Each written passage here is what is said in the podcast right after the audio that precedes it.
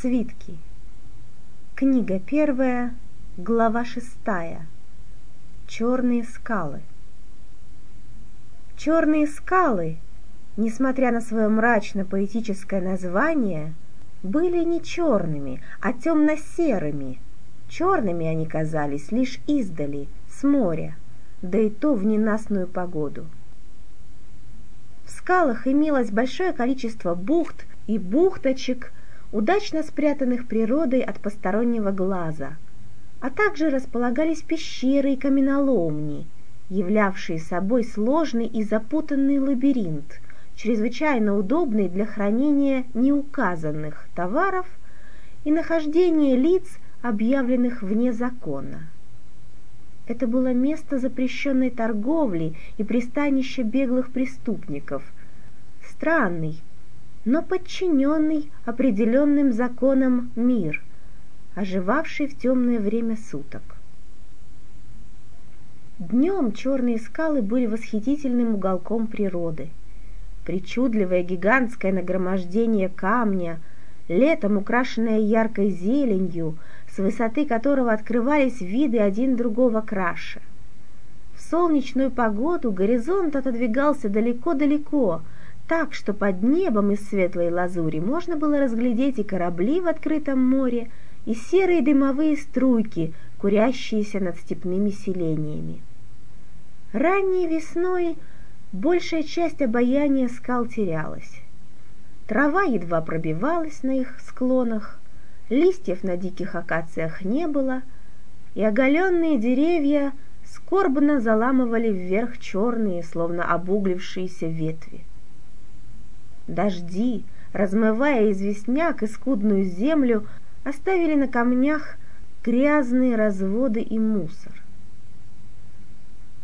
Трудность путешествия по черным скалам, во-первых, заключалась в крутизне склонов и отсутствии удобных подходов к морю, а во-вторых, в паутине тропинок, ведущих в самых разных направлениях.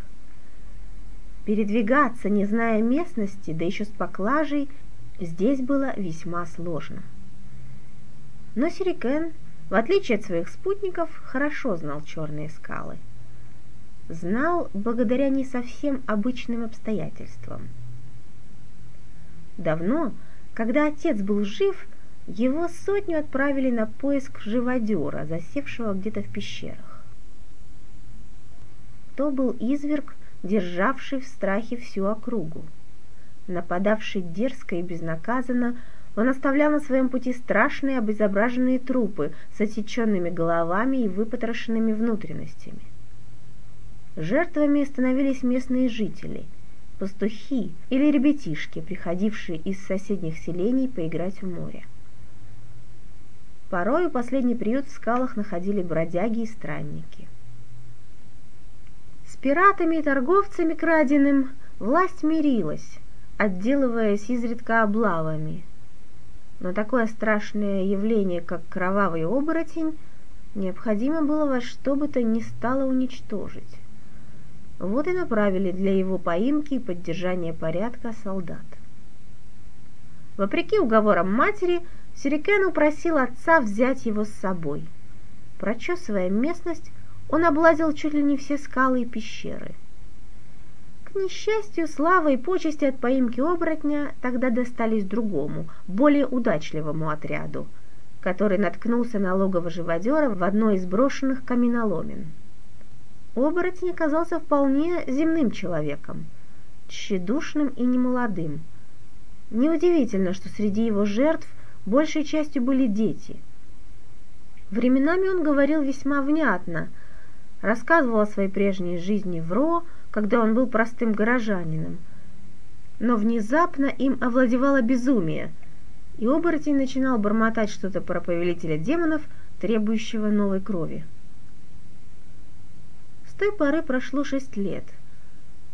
Но Серикан хорошо помнил это красивое и зловещее место. Впрочем, зловещим он его не считал. Изверга ведь поймали — и прилюдно казнили на площади. К тому же сам караванщик его кровавых дел не видел, знал лишь по рассказам других. Однако история про кровавого оборотня как-то сама собой всплыла на первом же привале. Сюрикен поборол в себе искушение признаться, что был участником событий, и молча слушал историю в пересказе, кстати, весьма вольном. Путешествие заняло, как он обещал Арсидию, три дня.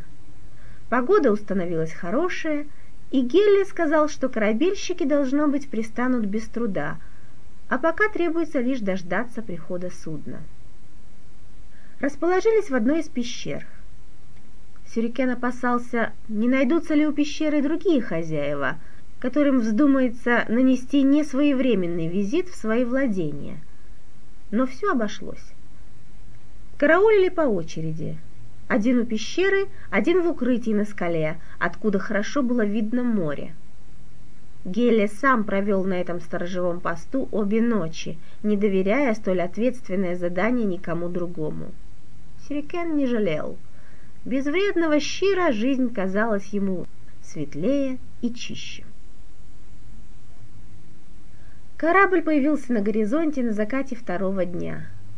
Спутники Сюрикена заспешили по осыпающимся тропкам от пещеры вниз, к морю. С корабля отправили лодку. Гелли о чем-то договаривался с корабельщиками на берегу, пока остальные слуги молча и сосредоточенно носили ящики и тюки к воде. Караванщик во всем этом участия не принимал. Его оставили караулить у пещеры. Когда погрузка закончилась, Слуги вернулись и стали седлать лошадей. Гелли подошел к Сюрикену, отвел его в сторону и заговорил шепотом. «Сейчас поедем, только нужно сперва доделать одно дело. Ты, я вижу, парень неболтливый. Господин Арсидий сказал, на тебя рассчитывать можно. Пойдем, поможешь». Он быстро увлек караванщика за собой по тропинке. «На остальных полагаться нельзя», продолжал свою мысль Гели, спускаясь. Эти ребята годны только для того, чтобы тяжести таскать. В первой же таверне они расскажут всякому, что везли, как везли, для кого. У господина Арсидия очень разговорчивые слуги, как все южане. Поэтому, когда нужно делать дело, он больше доверяет таким, как мы, полукровкам. Сюрикена последнее слово за дело – Щир, оказывается, успел приглядеться к нему. Но в устах Гелли слово звучало непривычно горделиво, почти как название высшей расы. Наверняка у него имелась и собственная теория, по которой таким, как он, надлежало владеть судьбами мира. Но звезды, осенявшие жизнь Геликсангара, почему-то медлили и не позволяли толстой веревке выполнить то высокое предназначение, которое он для себя определил. Тропинка кончилась. Гелли уверенно зашагал к лодке, в которой ждали корабельщики. Они были смуглые, бородатые, длинноволосые, и все как один носили широкие красные шаровары. Сюрикен знал, что краску для таких шаровар получают из особых раковин – которые собирают на далеких островах. Ткани, окрашенные ею, приобретают пурпурно-красный цвет, очень стойкий и не линяющий от соприкосновения с водой. Раковины довольно дорогие, в Ро порошок из них не каждому по карману, но на островах, где их собирают, тканями красного цвета можно обить дома снаружи и внутри.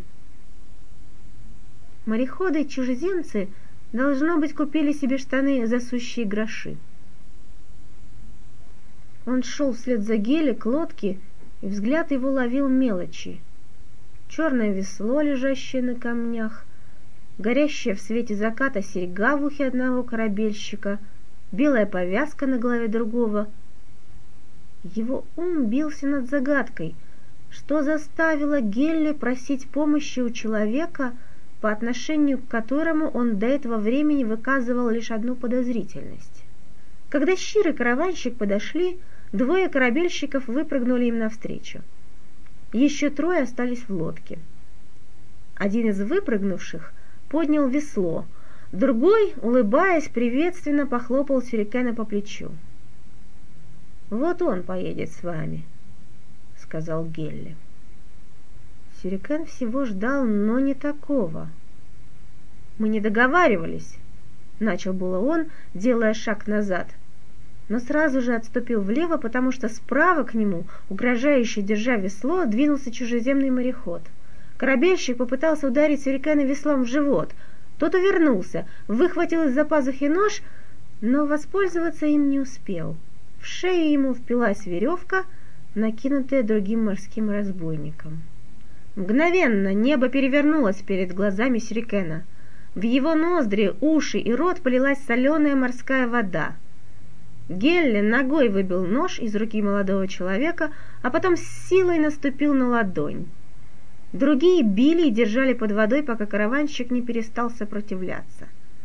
Тогда его, задыхающегося и судорожно кашляющего, связали и бросили в лодку. Гелли вскочил следом, просунул цепкую руку Сирикену под рубаху и выдернул кошель с золотом. Потом проворно выбрался из лодки, корабельщики тотчас оттолкнули свою посудину от берега и быстро-быстро стали грести прочь. Щир подобрал Сюрикенов нож, сунул себе за голенище. «Сдохни, гадюка!» Пробормотал он в сторону прыгающей на волнах лодки и ушел по тропинке вверх, туда, где ждали люди и лошади. Из дневника Маны. Весна, весна! В этот край она приходит позже, чем в Этерехте. Но как она долгожданна и прекрасна! Воздух резок и свеж, словно его выстирали, как стирают напоследок теплые зимние вещи, чтобы после упрятать их в сундук. Вчера я увидела первые цветы, желтые, похожие на крошечных птенцов. Удивительно, листьев еще нет, а цветы уже распустились. Так они спешат навстречу солнцу. Возле нашего нового дома наконец-то высохла грязь, и путешествия по улицам Ро стали не так затруднительны. Когда выдается свободное время, я брожу по городу. Здесь все не так, как в Утерехте – во-первых, городская площадь. В Утерехте она невелика, но зато на ней никогда не проводят торжищ и ярмарок. Здесь же площадь пустует редко, поскольку всегда есть кому продавать и кому покупать.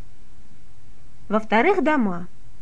У нас дома многоэтажные, крыши плоские, внутри дома дворик, где стирают и сушат белье, часто в дворе колодец или фонтан.